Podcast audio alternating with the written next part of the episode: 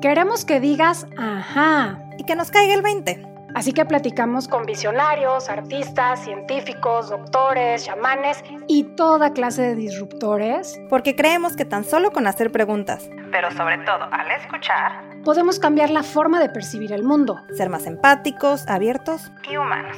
Ajá. Es un espacio en el que sacamos del closet temas de los que poco se habla. Los cuestionamos y tratamos de entender la vida. Yo soy Paulina Feltrín. Y yo Valeria Benavides. Y esto es... Ajá. Hola mi Val y bienvenidos al primer episodio de Ajá. Yo soy Paulina Feltrín. Yo soy Valeria Benavides. Y estamos muy emocionadas de crear este espacio en el que vamos a platicar con visionarios, artistas, científicos, emprendedores, doctores, chamanes, eh, sanadores y toda clase de disruptores con la intención de poner en la mesa temas que nos ayuden a entender, cuestionar y cambiar viejos paradigmas. Así es. Ambas hemos pasado por una enfermedad y la verdad es que durante el proceso nos cuestionamos mucho el porqué de la vida y el porqué de lo que estábamos pasando. En este cuestionar nos hemos encontrado con gente increíble, maravillosa, que nos ha ayudado muchísimo en nuestro camino y tenemos mucho que decir y compartir. Sí, ya han de saber que la verdad dudamos mucho de hacer este episodio porque decíamos, lo importante aquí es las personas que van a venir a platicar con nosotros. Pero luego pensamos que compartir nuestras historias y ser como un libro abierto de lo que nos pasó puede ayudarles a entender mucho del por qué estamos haciendo esto y también crear una conexión con ustedes. Totalmente. La verdad hay que decir que aunque somos amigas, esta es la primera vez en la que nos vamos a abrir y nos vamos a confesar y vamos a contarnos todo sobre lo que hemos pasado. Yo vivir con cáncer, Pau con la enfermedad de Crohn y compartirles qué es lo que aprendimos y cómo es que sanamos y por qué estamos aquí. Así es, mi Val. Y yo creo que es buen momento para decir por qué ajá.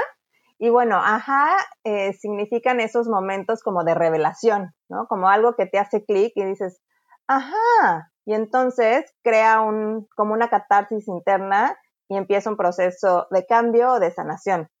Y pues así, como dices, seamos un libro abierto y empecemos a, contar nuestras historias, Val. Y bueno, vamos a decir que, me gustaría empezar contigo y ver un poquito de cómo va, cuando vamos al origen. Eh, como tú sabes, yo estoy muy metida en el tema también de bienestar y de sanación. Y en toda la literatura, cuando se habla de cáncer, eh, se habla de una personalidad del cáncer. Pero hoy todos conocemos a alguien que desgraciadamente tuvo, tiene o no libró la batalla, ¿no? Y es difícil encontrar como ese punto en común. ¿Tú qué has pasado por, por este proceso? ¿Sientes que es así? ¿Hay algo que comparten las personas que sufren esta enfermedad? Uf, es una súper pregunta. Creo que, creo que sí. A ver, lo que es un hecho es que todos los que hemos pasado por una enfermedad que te acerca a la muerte cuando no lo tienes pensado, ¿no? Cuando no te lo imaginas, eh, pasas por un proceso interno súper difícil, por una situación emocional eh, que, te hace valorar y encontrar y buscar muchísimas respuestas y preguntarte muchas cosas. Pero creo que, creo que hay una cosa em, que todos los que decidimos que queremos quedarnos en la vida tenemos, ¿no? Es este, este, esta conciencia de hacernos responsables de nuestra propia vida y, no dejarla en manos de todo lo que está allá afuera. Y ojo, ya lo platicaremos seguramente más adelante, porque también hay un elemento muy importante y hay un concepto que, para mí es fundamental y que también entendí fue, wow, now I get it, ¿no? Fue este tema de, de, entender que no tenemos el control de muchas cosas, pero sí la responsabilidad de nuestras decisiones, ¿no? Entonces, creo que todos los que pasamos por un duelo como el que representa perder la salud, ¿no? Nos, nos, nos ponemos en una situación en la cual tenemos que tomar una decisión de si queremos mantenernos en la vida o no, de si queremos tomar el control de lo que podemos hacer y queremos hacer o no. Y, eso nos hace súper distintos eh, eh, a los que no tienen esta conciencia, ¿no? Y desafortunadamente todos pasamos por esto por alguna razón, este, pero más allá de darnos esta explicación, creo que el mayor regalo que una enfermedad como esta te da es el, la posibilidad ¿no? de encontrar la conciencia de hacerte responsable de tu propia vida en todos los aspectos, ¿no? Ya lo vamos a platicar también, pero es no solo somos este cuerpo que está enfermo, somos también mente, somos también espíritu, somos este cuerpo. Entonces, em, el tomar responsabilidad de nuestra vida en todos los aspectos que la constituyen, creo que sí es algo muy común a los que decidimos quedarnos en la vida y a los que decidimos seguir adelante después de un reto tan grande como lo es esta enfermedad.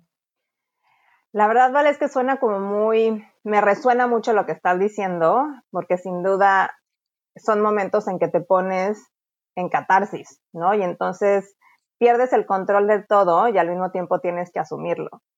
Y me pregunto entonces, ¿cuál fue tu mayor miedo en este proceso? Híjole, pues el mayor miedo siempre es a no librarla, ¿no? A, perder la vida. Y todos la vamos a perder, la verdad es que es, es condición humana, es parte del ciclo, ¿no? Este, morir, pero pero mi mayor miedo era no estar aquí para ver crecer a mi hija, literal, ¿no? Decía, sí, sé que me voy a morir, no es el miedo al proceso de la muerte, sino el miedo a que los demás sufran si yo no estoy y específicamente pensaba muchísimo en mi hija. Y claro que hay miedo a, lo desconocido, ¿no? A no saber cómo me iba a sentir, a no saber eh, cómo me iban a caer los medicamentos, a no saber si me iba a poder curar, a no saber cómo iba a reaccionar. O sea, hay, miedo constante. Eh, cuando uno enferma y estás en esta incertidumbre diaria, pues el miedo es característico del momento y de todos los días. Creo que el secreto es aprender a, que no te controle por completo, a que no vivas en un pánico constante, a que no afecte tu sueño, a que no eh, le dé más a tu salud, en fin, eh, a que no te tome por completo en tu mente, ¿no? Y en tu corazón. Entonces, el miedo es sí a morir, pero para mí era mucho más, más, más triste perderme de la vida, ¿sabes? Perderme de eh, de ver crecer a mi hija, de acompañar a mi esposo, de, no ser, de no terminar tantas cosas que, que tengo en plan y que tenía en plan en ese momento. Creo que ese fue mi mayor miedo, más allá de la parte física, que por supuesto que asusta, el dolor da mucho miedo, el sentirlo da mucho miedo y, lo que te decía, el a veces no saber qué va a pasar, ¿no? Cómo vas a reaccionar ante el tratamiento o cómo vas a reaccionar ante las noticias que te van dando. Entonces, em, eh, sí, el, miedo es, es, una constante y es una condición humana y es parte de nuestra dualidad, pero evidentemente se acentúa y se sufre mucho más cuando estás en, en un proceso en el que te acercas a la muerte o te ves mucho más cerca sin querer estar ahí, ¿no? Y valora que lo mencionan definitivamente, el miedo es parte de, nuestra condición y más cuando enfermamos, ¿no? Pero fuiste dos veces diagnosticada con cáncer, ¿no? ¿Cómo viviste el miedo en estas dos etapas? Y si hubo algo que te ayudó hacerlo un poquito a un lado, como estás diciendo, aprender que no debe dominar tu proceso. Em, a ver, es que la primera vez que enfermé de cáncer, la verdad, em, pues no, no aprendí nada. no le hice mucho caso. Este, y, como todo en la vida, ¿no? Si no, si no, si no entiendes el mensaje una vez, pues te lo vuelvo a mandar una segunda vez un poquito más fuerte, ¿no? Este, y tengo clarísimo que en la vida venimos a aprender y a crecer y a resolver un montón de cosas, pero la primera vez que me dio cáncer, pues fue como literal, eh, quítenme esta muela, ¿no? Que me está molestando porque yo tengo que seguir chambeando, porque tengo muchos compromisos, porque tengo muchas cosas que hacer y háganme lo que me tengan que hacer, pero ya, de una vez, ¿no? Entonces, el proceso fue muy distinto porque esa primera vez, pues sí, da miedo oír la palabra cáncer porque siempre la asociamos con muerte, ¿no? Lo cual no es cierto tampoco, eso es una gran mentira. Hoy en día más del 80% de las personas que pasamos por cáncer sobrevivimos siempre y cuando, siempre y cuando lo hagamos, eh, nos diagnostiquen en, un momento oportuno, ¿no? Que hay muchas condiciones y hay mucho de qué hablar, pero no es muerte. Hoy no es muerte. Hoy el cáncer es una de las tres enfermedades top tres a nivel mundial. Em, y digo, en México es causa número uno de muerte en mujeres con, tumores, pero a lo que voy es, em, esa primera vez, pues sí, la palabra me asustó mucho, pero dije, bueno, quítenmelo, un, dos, tres por mí, vámonos, ¿no? Eh, afortunadamente no fue un cáncer muy agresivo, tuve cáncer de tiroides, entonces me quitaron la tiroides, estuve eh, suprimida hormonalmente unos meses, que esos fueron los meses difíciles, pero no había dolor, no había eh, incertidumbre, simplemente me sentía muy cansada. Entonces, pues estuve dos meses medio desenchufada, pero no me sentía mal y el pronóstico era extraordinario, entonces no tuve, no tuve mucho que hacer, nada más fue como, ok, ok, que pase esto, que pase esto, porque tengo que hacer lo que sigue. La segunda vez sí fue un mensaje mucho más contundente, ¿no? Eh, dos años después de haber pasado por, esta, por, por, cáncer de tiroides, este, soy diagnosticada con cáncer de mama y con un diagnóstico este, que no era ni en etapa incipiente ni, ni era muy sencillo. ¿Por qué? Porque tenía comprometidos ganglios y eso incrementaba por mucho el riesgo eh, y la complicación del cáncer, ¿no? Entonces, sin entrar en mucho detalle del diagnóstico, esa sí fue una noticia mucho más eh, contundente. ¿Y por qué lo digo así? Porque literal la vida me paró. O sea, ahí no hubo opción de, no, no, ándenle, apúrense, quítenmelo, pero bueno, voy a tratamiento, pero regreso. Este, no, ahí sí fue, no, no, a ver, no hay, no hay opción. Tienes que operarte ya, este, tienes que parar por completo ya, tienes que dedicarte a ti ya, tienes que voltearte a ver a ti ya. Y esto no es un tema que alguien más venga y te quite. Creo que ese es también como un gran aprendizaje. O sea, es, sí, los médicos hacen su chamba, pero cuando te hablaba de responsabilidad hace un ratito, justo me refería a esa parte de, te das cuenta de lo importante que es tu rol en tu propio proceso, ¿no? Aunque estés hablando con médicos, aunque te estés tratando con medicina alternativa o complementaria, con gente que te dice qué tienes que hacer, la realidad es que, eh, o sea, yo era la que tenía el control de mi propia, de mi propio proceso en términos de cuánto tiempo me dedico a mí, cuánto tiempo le dedico a mi, a mi mente, cuánto tiempo tengo que estar pensando de, en cada una de las cosas que, que me forman, ¿no? Como ser humano para estar em, eh, integralmente cuidada, ¿no? Entonces, la primera no fue, no fue una señal muy, muy clara en mi vida. Y la segunda sí fue, no, no, no, sí, tengo que empezar a hacer cambios, tengo que serme responsable, tengo que eh, entender qué me está tratando de decir esto y qué, y qué tengo que hacer con esto. Entonces sí es muy distinto el miedo en esta segunda etapa y sí es muy distinto el, el, híjole, primero sentirlo, ¿sabes? Es como, oh my God, ahora sí lo tengo, lo siento, lo sufro, me duele, me incomoda, me, me hace sumamente vulnerable, este, pero pues venga, vamos a darle, ¿no? Y vamos a darle y es, creo que la primera etapa es reconocerlo, eh, y no justamente como yo lo hice en, mi primer proceso, que fue, ah, sí, sí, se oye muy feo, pero ya, next, ¿qué tengo que hacer? ¿Qué tengo que resolver? Vamos a hacer, hacer, hacer. No, al contrario, en mi segunda experiencia fue, uff, siéntelo de lleno, reconócelo de lleno, sufrelo de lleno para que puedas dar el siguiente paso que es, em, vamos a buscar la sanación, vamos a trabajar en, en que no me tome por completo, ¿no? Creo que más o menos así. Cuando te estoy escuchando, Val, pienso mucho en cómo a veces vamos por la vida así, ¿no? Por encima. Y parece ser que ese fue tu primer proceso, ¿no? En el que había que tomar una decisión ejecutiva como si estuviéramos en una empresa y continuar, ¿no? Y la segunda vez fue un, no, no, no, o sea, hay que ir hacia adentro y ver qué es lo que está pasando. No podemos seguir en este nivel no quiero llamarlo superficial, pero es la palabra que se me viene a la cabeza. Y digamos que en esta segunda ocasión, donde ya eres más responsable de tus decisiones y de tu proceso, ¿tuviste algún aha moment que te haya hecho pensar y decir, sí paro y cómo voy para adelante?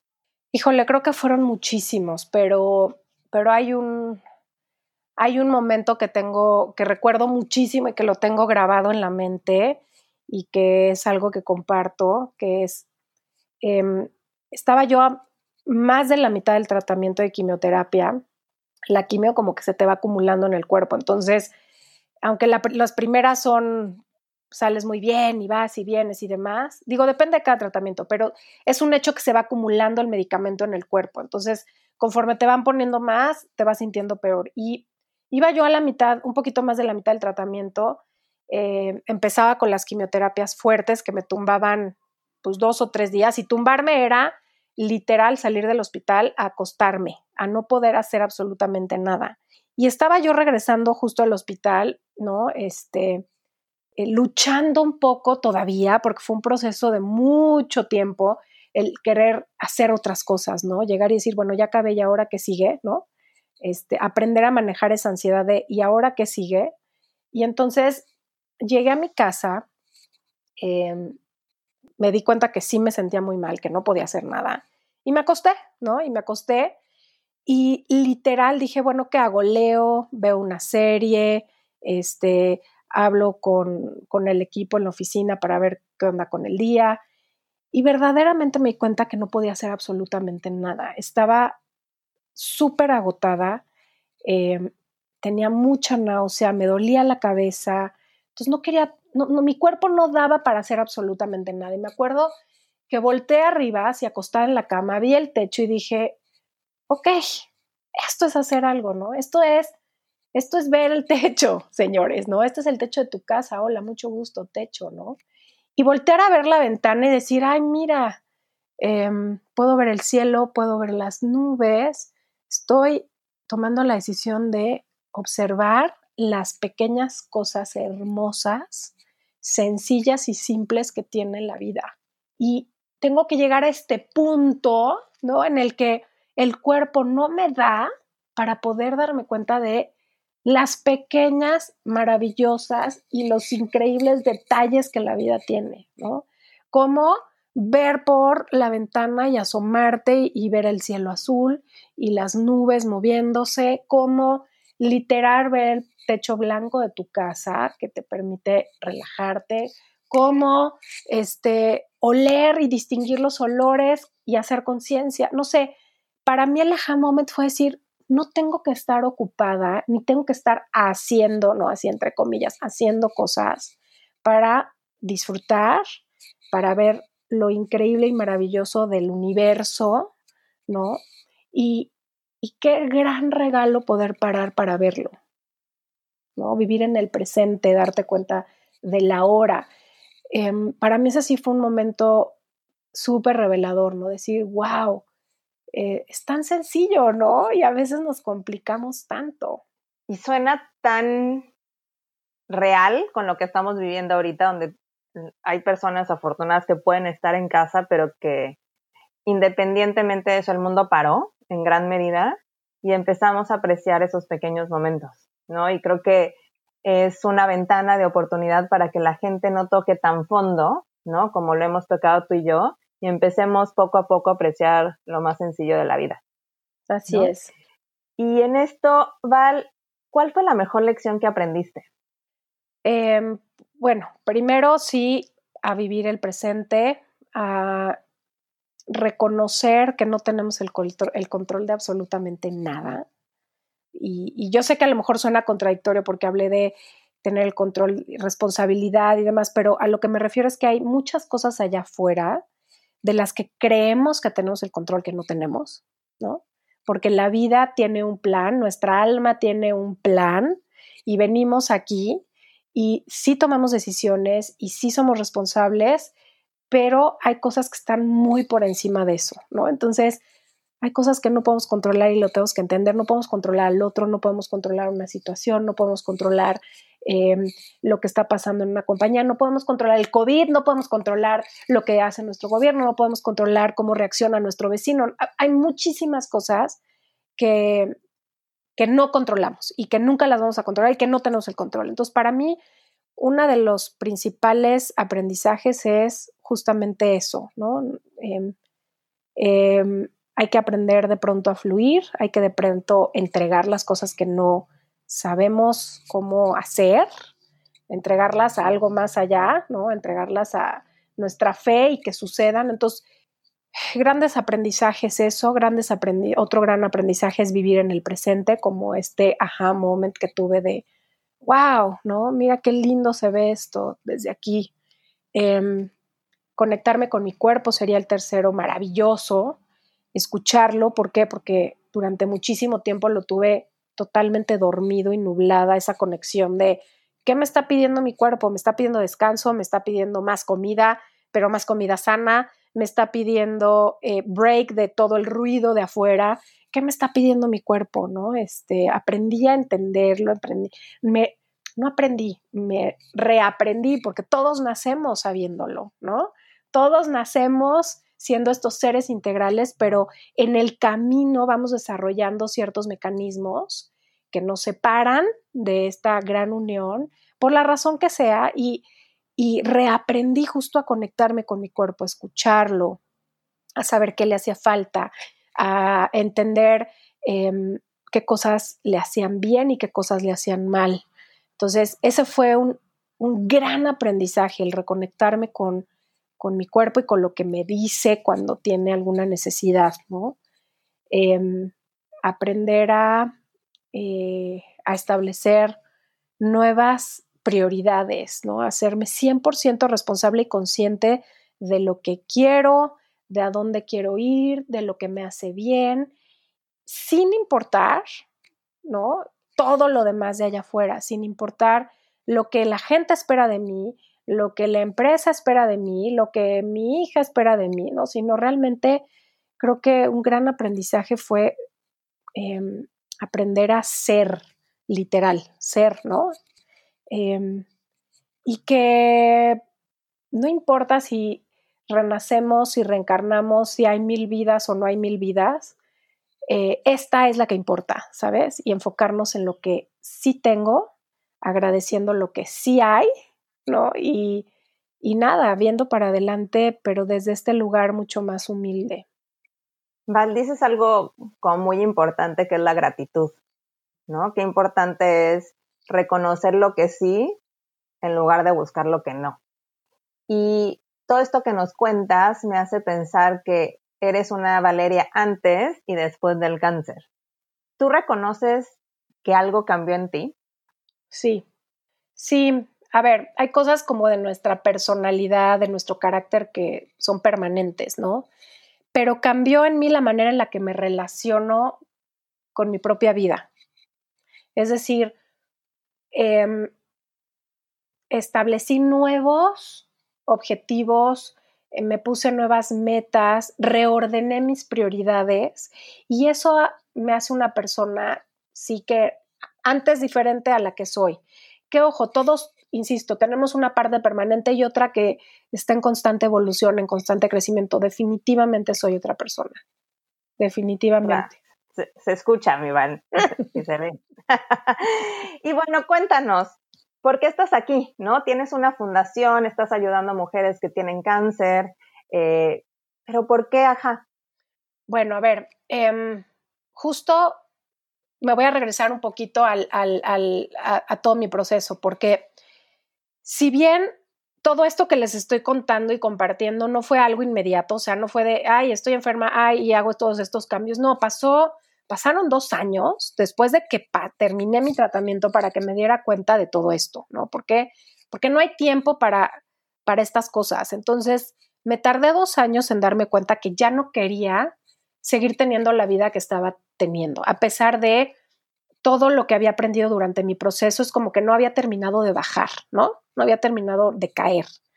Y una de las, de las grandes cosas que, em, que fueron también parte de este regalo de haber pasado por la enfermedad fue darme cuenta de cuál es, de una manera mucho más consciente, mi misión en la vida. Y mi misión en la vida es ayudar a los demás, punto. Y en ese camino decir, ok, ayudar a los demás, ¿qué quiere decir eso? Bueno, me propuse justamente como en una primera etapa compartir mi experiencia de vivir con cáncer, em, porque no había literatura, sitios ni información eh, que compartiera información a mujeres una vez que ya eres diagnosticada. ¿no? Para mí había muchísimo allá afuera de cómo prevenir, cómo diagnosticar, qué tipos de cáncer hay, cuestiones médicas y técnicas, pero una vez llegas al proceso, no había nada y todo lo que hice fue súper auto, este, autosuficiente, ¿no? Entonces, em, después de que me cayó el 20 de que yo quería ayudar, dije, bueno, ¿cómo puedo ayudar? Pues bueno, de entrada compartiendo mi experiencia, pero desde este lugar, una vez llegas al tratamiento, ¿qué pasa? Todo lo que te pasa, qué piensas, qué sientes, qué te preocupa, eh, cómo decirles a tus hijos, cómo compartir la noticia con tus amigos en tu trabajo, cómo pedir ayuda, este, cómo resolver los problemas del día a día, eh, cómo descansar, cómo aprender a todo, todo lo que se te ocurra, todo cuando estás en este proceso, ¿no?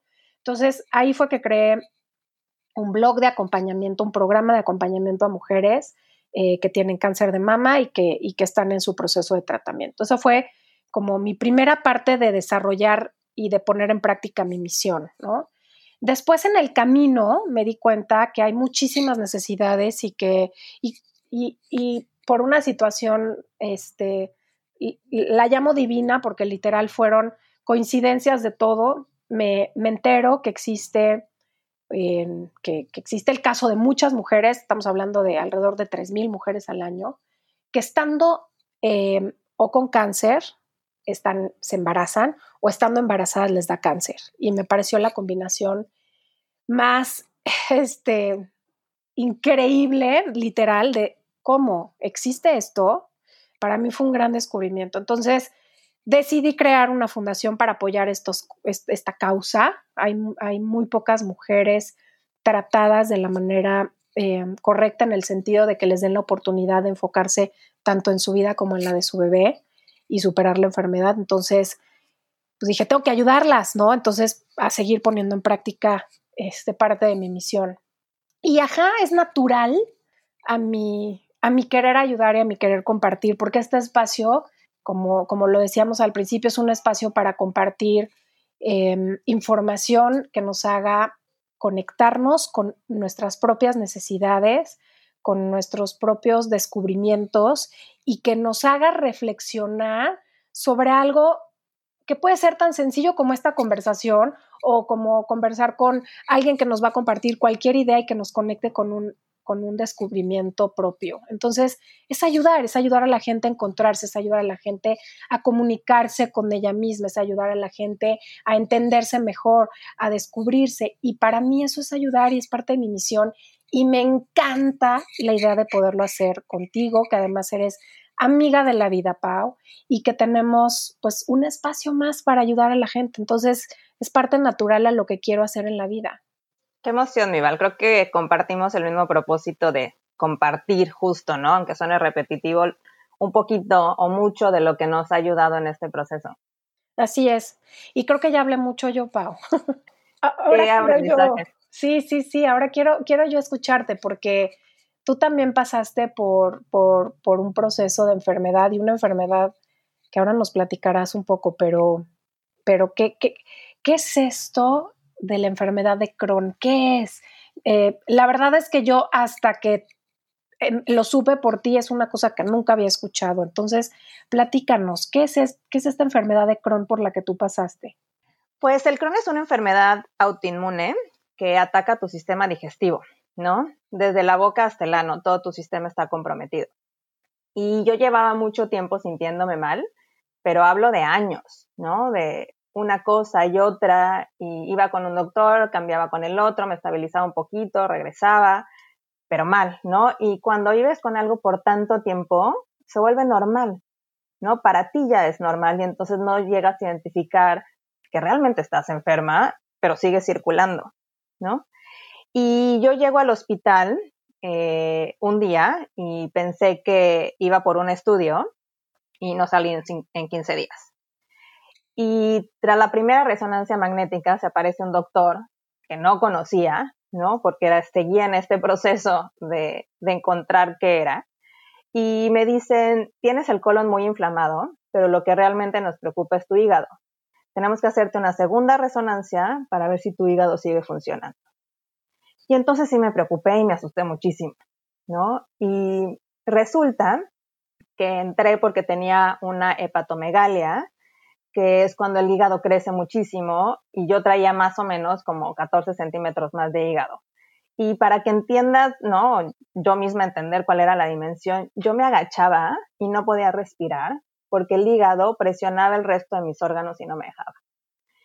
Y entonces entro al hospital y empiezan a realizarme muchísimos estudios. Todas las mañanas iban y me sacaban como 12 tubos de sangre para ver qué tenía, ¿no? O sea, qué era lo que estaba provocando esto. Y entonces empieza como si de pronto leyeras crónica de una muerte anunciada, ¿no? Porque todos los días llegaban a decirme algo nuevo, ¿no? Entonces, bueno, sí, está mal tu hígado, pero funciona. Pero bueno, está muy inflamado tu colon, entonces nos dimos cuenta que tienes algo que se llama CUSI, que es eh, colitis ulcerosa crónica indefinida. Pero estamos seguros que no es solo CUSI porque no son estos síntomas. Y eso que tienes en el ojo es rarísimo, eh, generalmente le da a alguien en un ojo, pero tú lo tienes en dos ojos y tenemos miedo a que pierdas la visión.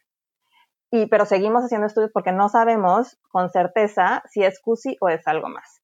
Y cada día me fallaba algo distinto. Eh, luego fue un quista en los ovarios, luego fue que me falló la tiroides, eh, el estómago, el intestino, ¿no? Por eso llegan a la conclusión de, que es Crohn. Y por último me empieza a fallar el corazón. Y yo tenía una frecuencia muy baja, eh, que nunca entendí la gravedad de lo baja que lo tenía, hasta que una amiga, ¿no? Que su mamá había pasado por cáncer, me dijo, Paulina, no puedo creer que hayas estado bajo de 30. Me dijo, yo, nosotros esperábamos que fuera la etapa final de mi mamá cuando bajara de 50. Y me di cuenta que era un vegetal, ¿no? Y era como sentir que me apagaban todos los días un poquito más y me sentía como muy desorientada y no entendía por, por qué me estaba fallando todo, Yo tenía un malestar, pero no pensé que todo mi cuerpo estuviera fallando. Y entonces ahí mismo empieza mi proceso de sanación en el hospital, eh, donde había un futuro muy incierto en el que existía la posibilidad de vivir con una sonda y una bolsa conectada a mi estómago de por vida. Y entonces, un poquito como lo que te pasó a ti, Mival, es que yo decido que yo tengo el poder de curarme y decido no darme por vencida. Y ahí mismo empiezo la práctica, que es lo que más me ha ayudado, que es meditar. Y me doy cuenta que tenemos muchos cuerpos y que yo, por la situación que estaba viviendo, tenía que sanar cada uno de estos cuerpos. Y bueno, eso, eso fue crónico, cómo, cómo me llegué a este diagnóstico. Wow. Eh, debe de ser impresionante em, darte cuenta, como lo dices, me te escucho y wow, me, me, me siento hoyo en el estómago, literal, ¿no? Decir cómo me iba pagando poco a poco y cómo de pronto decides prenderte. ¿Qué, qué fue lo que descubriste de ti? O sea, ahorita hablaste de, em, de, estos, de estos diferentes cuerpos que nos conforman. Pero ¿qué más descubriste de ti durante este proceso de haber estado enferma, aparte de tu gran poder? Yo creo que lo primero, y creo que es algo un poquito que tú también tocaste, es aprendí a no tener miedo. Yo vivía con mucho miedo, miedo a no rendir lo que se esperaba de mí en el trabajo, con los amigos, eh, con la familia, en el ejercicio, en la vida social, o sea, siempre estaba un poco como viviendo por alguien más pero al mismo tiempo con mucho miedo. Yo era la persona que en mi cabeza siempre repasaba todos los escenarios antes de tomar una decisión o si tenía que tener una conversación complicada con mi pareja, con un amigo, con mi jefe, la pasaba 20 veces en mi cabeza pensando y tratando de controlar qué iba a suceder. Y cuando te empieza a fallar todo, pues la tienes que soltar, ¿no? Porque no tienes ningún control sobre lo que está pasando. Eh, pero también como decías, eh, aprendí que tenemos muchos cuerpos, ¿no? Yo creo que sí tenemos un cuerpo físico, hay un cuerpo mental, un cuerpo espiritual, un cuerpo emocional, un cuerpo energético, y cada uno de estos cuerpos hace algo distinto y se comunica diferente. Y juntos somos este ser que estamos teniendo una experiencia física, ¿no? Creo que somos mucho más que, un cuerpo y a veces se nos olvida que habitamos este hermoso cuerpo y tenemos que cuidarlo. Lo damos por sentada, la salud la damos por sentada y lo llevamos extremos y nunca nos damos cuenta de lo que estamos haciendo. Y en mi caso, todos mis cuerpos colapsaron al mismo tiempo. Yo estaba pasando por una situación particular en todos los ámbitos de mi vida que hicieron que todo colapsara al mismo tiempo y entonces empecé a sanar desde ahí, ¿no? Me acuerdo mis respiraciones en el hospital era, no sé, como respiro salud y saco enfermedad o respiro calma y saco miedo, ¿no? Entonces como que solita empecé con un proceso de, de tratar de, primero que nada, entender cuáles eran las emociones que sentía, ¿no? Porque estamos tan habituados a manejar emociones muy básicas y a veces no es miedo, a veces es ansiedad o a veces es angustia y hay que, o temor. Y son emociones diferentes, pero que en general tendemos a catalogarlas como una sola, ¿no? A veces decimos soy feliz, pero a lo mejor estás alegre o estás eufórico. Entonces fue un proceso desde ahí de emociones y creo que también aprendí a quererme, ¿no? Creo que fue algo que, que fue muy importante porque cuando falla tu cuerpo, lo único que te queda es quererte a ti, ¿no? O sea, es lo único que, que puedes de alguna manera controlar, ¿no? Cómo tú reaccionas ante las cosas. Y creo que eso es un, una de las lecciones más importantes que aprendí, ¿no? Eh, que nuestro cuerpo nos quiere y que tenemos un poder inmenso de sanación, pero nos hemos desconectado de este poder interno. Y es por ello que creo que no existen las enfermedades autoinmunes. Creo que lo que sucede es que nos hacemos daño sin darnos cuenta, con lo que decimos, con lo que pensamos, lo que comemos, lo que sentimos.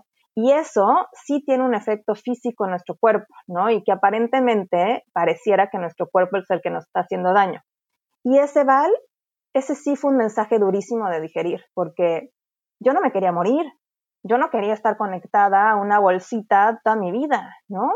Eh, pero el diagnóstico de una enfermedad autoinmune es que tu cuerpo es el que se está haciendo daño y además que no tiene cura. Entonces que tu cuerpo te va a estar lastimando toda la vida y cada vez más.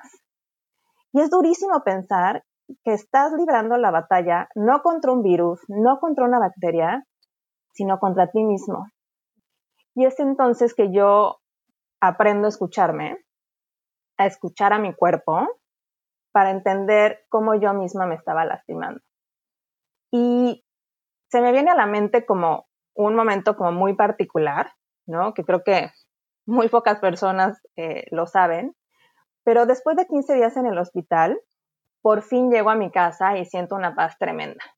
Y sentí que ya lo peor había pasado y dos días después, ya en mi casa, dejo de ver. Empiezo a tener flashazos donde no veo nada.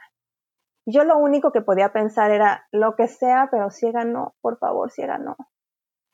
Y decido mirarme y me empiezo a cuestionar, ¿no? Y tengo como este aha moment donde digo, ¿qué me están queriendo decir mis ojos? ¿Qué mensaje escondido hay detrás de todo esto?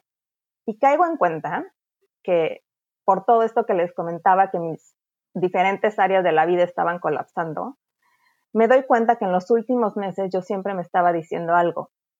Ojos que no ven, corazón que no siente. Y entonces decidí sentir, aunque doliera, ¿no? Porque sentir significaba ver. Aguas con lo que dices. Exacto, ¿no? Cuidado con, ¿cómo que es el riesgo más fuerte, ¿no? O sea, cuidado con lo que pides porque se te puede conceder. Tal cual. Y sí, tal cual, ¿no? Entonces yo empecé a sentir porque entendía que si sanaba mi corazón, sanaba mis ojos. Y me empecé a ver.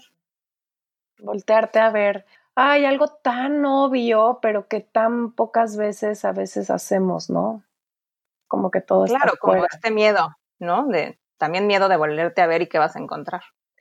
¿Dirías que esto fue lo más difícil de sanar en tu proceso?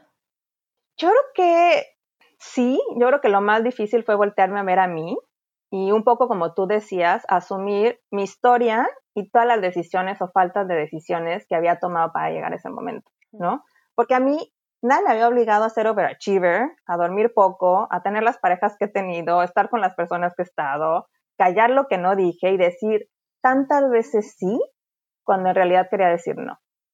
¿No? Parece irónico, pero al estar en una cama, un poco como tú, ¿no? Viendo al techo, eh, estar en una cama sin energía ni para pararme al baño fue muy empoderador, ¿no?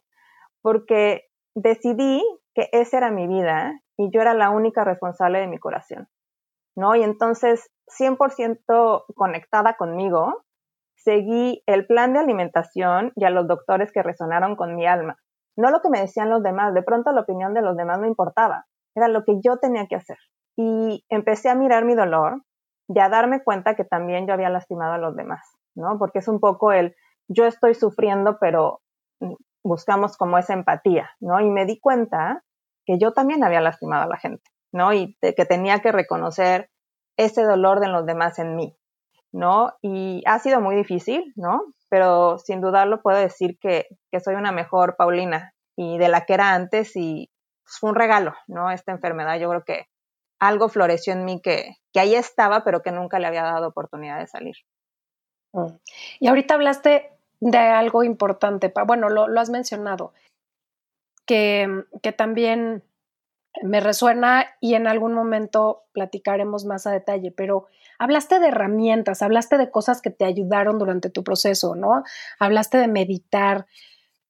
Platícame, ¿qué, qué cosas te ayudaron a nivel herramientas para pasar por este proceso y que, y que además hoy son parte de tu vida, porque estoy segura que así es, ¿no? Cuando aprendemos algo que nos hace bien y nos hacemos de algo que nos ayuda, es como que se queda como parte de nuestro hábito permanente. Pero compárteme, ¿qué, qué fue eso a nivel de herramientas que te ayudó en tu proceso? Pues creo que meditar fue lo que más me ayudó y empecé desde el hospital a hacerlo de una práctica más profunda, ¿no? Yo creo que la meditación que más me ayudó fue en la que me reentrené para dejar de ser yo. Y es algo como complejo y voy a tratar de explicarme lo mejor posible. Ante los ojos del mundo, ¿no? Porque era mucha gente me lo, me lo llegó a decir, era que parecía que tenía una vida súper padre, ¿no? O sea, de verdad, y yo realmente sentía que era feliz, ¿no? Aunque todas cosas se estuvieran desmoronando, yo sentía que estaba en un buen lugar, ¿no? Tenía un trabajo que me encantaba, tenía acceso a experiencias únicas, eh, tenía muchos amigos, una vida social padrísima, viajes, pareja, ¿no? Pero es bien difícil mantener este ritmo de vida, donde le dices que sí a todo, ¿no? Y, y tu cuerpo no tiene como estas pausas. O sea, yo era la típica que podía terminar de un evento a la una de la mañana y al día siguiente a las siete estar en clase y no haciendo la mitad de la clase, sino overachiever again. Y de pronto me enfermo y pues no puedo seguir siendo la misma persona, no tengo ni energía para agacharme, ¿no? O sea, yo me agachaba a recoger una pluma y me tenía que acostar cinco horas porque había corrido un maratón. Y en este proceso, eh, como es la vida y como muchas cosas que han pasado a lo largo de este tiempo, eh, un curso del doctor Joe Dispensa que me hizo replantearme todo. Y entendí que si quería sanar debía dejar de ser yo, ¿no? Esta persona que se autoexige, eh, dejé de, miedos, ¿no? Eh, para empezar a pensar en, en, ser más positiva, dejé de ser súper perfeccionista, yo era durísima con los demás, era extremadamente exigente y nunca me di cuenta que así como era con los demás, era conmigo misma, mm. ¿no? Así que tuve que meditar para reentrenar mi mente, cambiar toda esta química interna que nos generan las emociones y a través de la meditación empezar a cambiar la forma en cómo yo veía el mundo y cómo reaccionaba ante el mundo. Eh, cambié, como un poco tú también decías, Val, para no tener miedo a lo desconocido. Por el contrario, como que confiar en esta belleza de no saber. La realidad es que nunca sabemos qué va a pasar, por más que queramos controlar el resultado y los elementos que van a conformar esa experiencia o esa conversación, nunca sabemos qué va a pasar, ¿no? Entonces, pensar en que lo mejor está por venir y soltarlo, ¿no? Porque hay un plan de vida que es maestro para cada uno de nosotros. Eh, yo creo que en esta parte también descubrí la compasión, ¿no? Que no es lo mismo de tener lástima, ¿no? Porque lástima viene desde un lugar eh, de hacer menos a alguien y la compasión es ser empático y ponerte en el lugar del otro. Y empecé a ser compasiva conmigo misma. Me empecé a aplaudirme mis pequeños logros, ¿no? Porque sanar no es un proceso lineal, tienes altas y bajas. Hay días en que dices, wow, y hay otros en que, uff, retrocediste 10 pasos, ¿no? Y, y es muy frustrante ver que no estás logrando tener los resultados que quieres, ¿no? O las expectativas que te fijas. Para tal fecha ya voy a poder hacer tal. y no puedes, ¿no? Porque tu cuerpo todavía no te da para eso. Eh, entonces, yo empecé a ser más compasiva conmigo y empecé a ser mi mejor porrista y creo que eso es bien importante porque muchas veces somos los primeros en criticarnos y en compararnos. Eh, y bueno, yo creo que sí, entre muchísimas cosas que, que, tuve que hacer porque creo que es un sanar, es, es integrar muchas prácticas y muchas cosas que tenemos que hacer, pero sí fue la meditación en el que descubrí una versión, una mejor versión de mí misma, mucho más completa y más feliz. Mm. Sí, la meditación es clave. Es clave como muchas otras cosas que creo que es parte justo de lo que vamos a estar haciendo en, en, este podcast, compartir todo lo que nos ha funcionado. Oye, Pau, ¿por qué estás haciendo este podcast? Yo ya les eché mi super choro, que es parte de mi misión y demás, pero ¿por qué estás haciendo ajá? Porque creo que es un... Voy a platicar un poquito, ¿no? Este, tuve la fortuna de que muchas señales llegaron a mi vida en el momento preciso y entonces cuando yo entré al hospital ya tenía muchas herramientas que a lo largo de varios meses me fueron resonando. Y creo que hay una cosa que cuando pasas por un proceso como cáncer o una enfermedad autoinmune o cualquier enfermedad que pone en riesgo tu vida, eh, te hace cuestionarte. Porque de entrada te estás cuestionando la vida, o sea, no sabes si vas a sobrevivir y cómo va a ser esa vida después. Y una cosa que yo creo que sentimos todos que pasamos por este proceso es la soledad. Eh, creo que te das cuenta que nadie puede vivirlo como lo estás viviendo tú, ¿no? Yo fui muy afortunada, tuve mucha gente a mi lado, eh, pero hay una parte donde nadie más lo puede sentir más que tú. Yo, en mi caso, cuando pude volver a comer, pues tuve que hacerlo como si fuera un bebé, ¿no? Al principio solo podía comer frutas y verduras y podía introducir un alimento, solo un alimento cada cuatro días. Y era horrible porque esperaba días para probar algo nuevo y ya no digamos socializar ni salir a comer con amigos, o sea, imposible, ¿no? Y yo creo que en esta parte no sientes que alguien lo esté viviendo de la par, ¿no? Y un poquito por lo que tú creaste el blog fue porque necesitamos esos espacios donde alguien más ha pasado lo que tú estás pasando, donde empiezas a crear comunidad, donde el círculo se empieza a hacer más grande porque también pierdes a mucha gente. Hay gente que deja de compartir con la persona que te estás convirtiendo, hay gente a la que le tienes que poner límites, o hay gente que simplemente no sabe lidiar con la enfermedad y se va. Y hay que lidiar con ese duelo también, ¿no? Eh, yo creo que la soledad es algo que de una u otra manera caracteriza los procesos de sanación, porque no hay nadie más que tú que lo pueda hacer. ¿No? Eh, yo me he sentido muchas veces en esta enfermedad autoinmune que hay tan poca información que hay muy poca empatía, ¿no? Entonces se siente como que vives una discapacidad que nadie la ve. Y de pronto yo me doy cuenta que tengo acceso a, muchísimas herramientas que llegaron a mi vida y tengo libros y tengo eh, acceso a personas que están haciendo cosas increíbles o doctores o pensadores o gente que me recomendaron en este proceso y decido compartirlo, ¿no? O sea, me doy cuenta que yo no soy experta en nada, pero sí tengo una habilidad para conectar a las personas. Y si podemos ponerlos todos aquí en la mesa y podemos de alguna manera hacer que algo de lo que decimos o de la gente que va a estar compartiendo con nosotros le hace decir ajá a alguien más y le ayudamos en este proceso, con una persona que no pase y no toque tan fondo como nosotras hemos tenido que tocar, ya se cumplió, ¿sabes?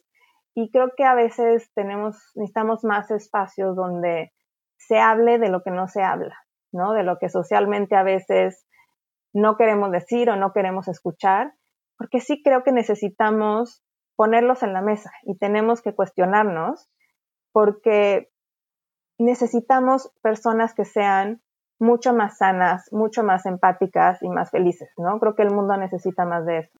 Mm. Sí, súper cierto, súper cierto.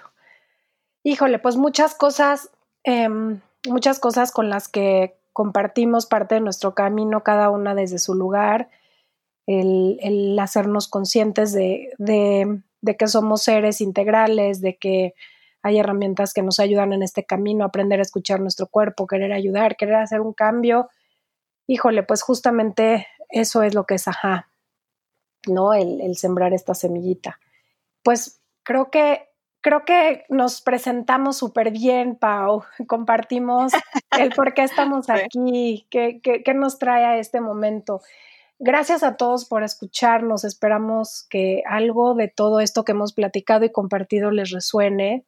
Em, y bueno, pues obviamente si les gustó este episodio, vienen muchos más con, con gente muy interesante que nos hace pensar todo el tiempo en, en estas grandes oportunidades que hay de compartir crecimiento y, bueno, pues nuestra lista de invitados está increíble, así que estén pendientes, que vamos a escuchar historias padrísimas. Exacto, y síganos en redes, estamos en Instagram como arroba aja.mx. Ahí pueden descubrir un poquito de quiénes somos, vamos a estar compartiendo historias, aha moments y podrán conocer quiénes son nuestros siguientes invitados. Así que si les gustó este episodio, los próximos estoy segura que les van a gustar mucho más y compártanlo. Ayúdenos a llegar a más personas y crear aha moments. Gracias. Gracias, nos escuchamos pronto. Bye bye.